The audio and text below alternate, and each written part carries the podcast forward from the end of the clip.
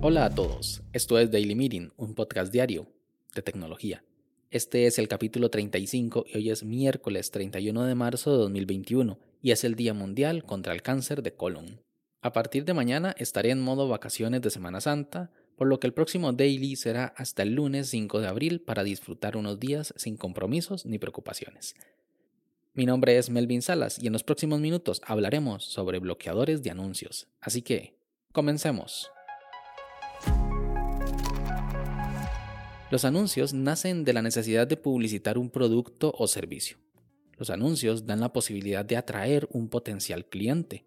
Lo podemos ver en las calles en formas de vallas publicitarias, o en el periódico como cuadros con imágenes, o en la televisión durante un noticiero, la telenovela o en medio de una película.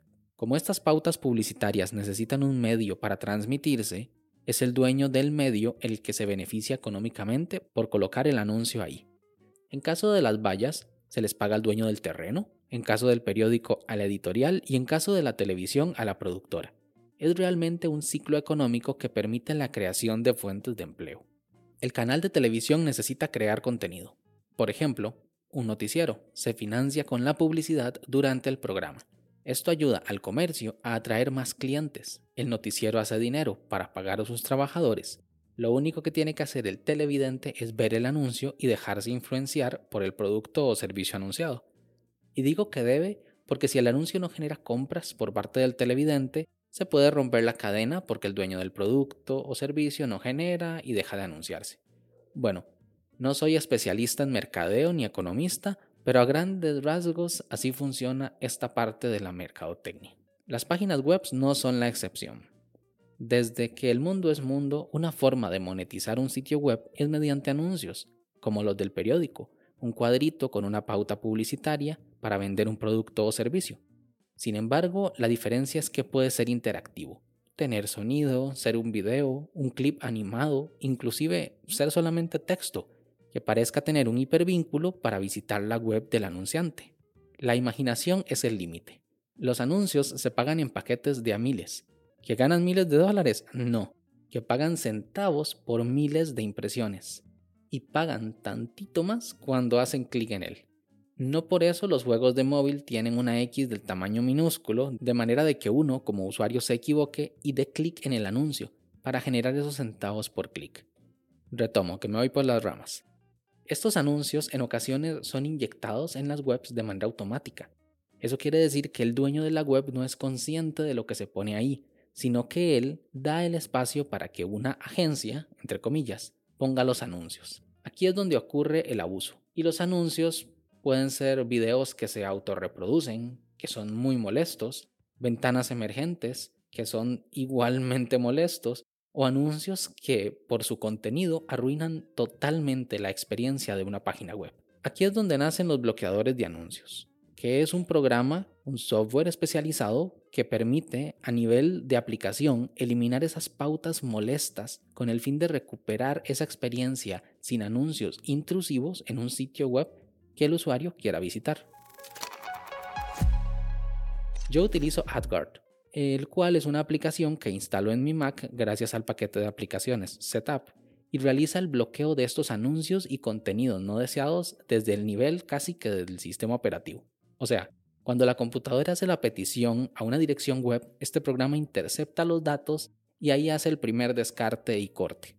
Luego, AdGuard también tiene una extensión para Safari que realiza un segundo bloqueo antes de renderizar la página web en el navegador. Además de que me permite visualizar en un resumen en la barra de tareas y en él puedo visualizar que, por ejemplo, en marzo ha bloqueado 10.000 anuncios lo que ha evitado que se descarguen innecesariamente más de 3 gigas de datos que realmente no requiero.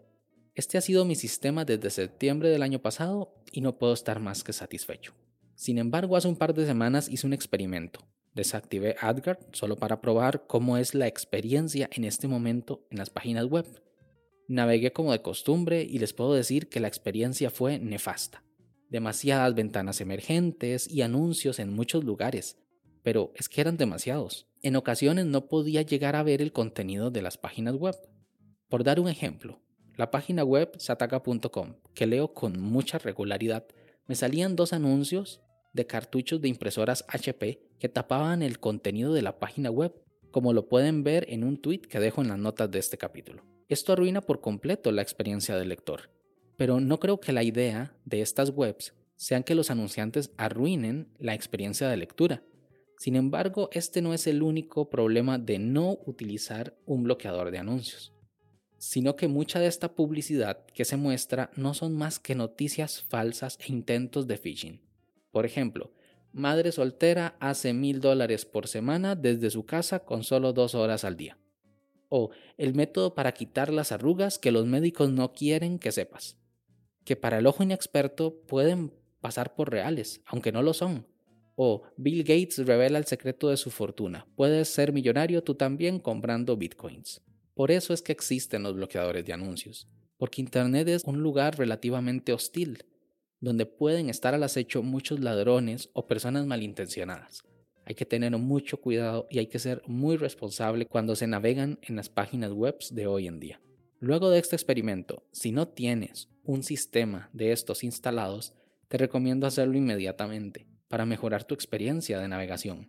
Recomiendo mucho utilizar AdBlock Plus, el cual es gratuito y lo puedes descargar en adblockplus.org.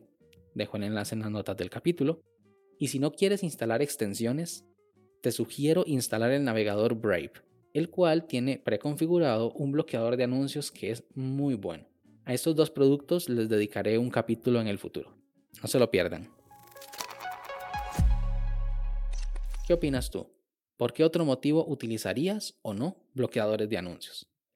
Sin más, este episodio llega a su fin. Si quieres estar atento sobre los capítulos futuros, no olvides suscribirte desde tu aplicación de podcast favorita.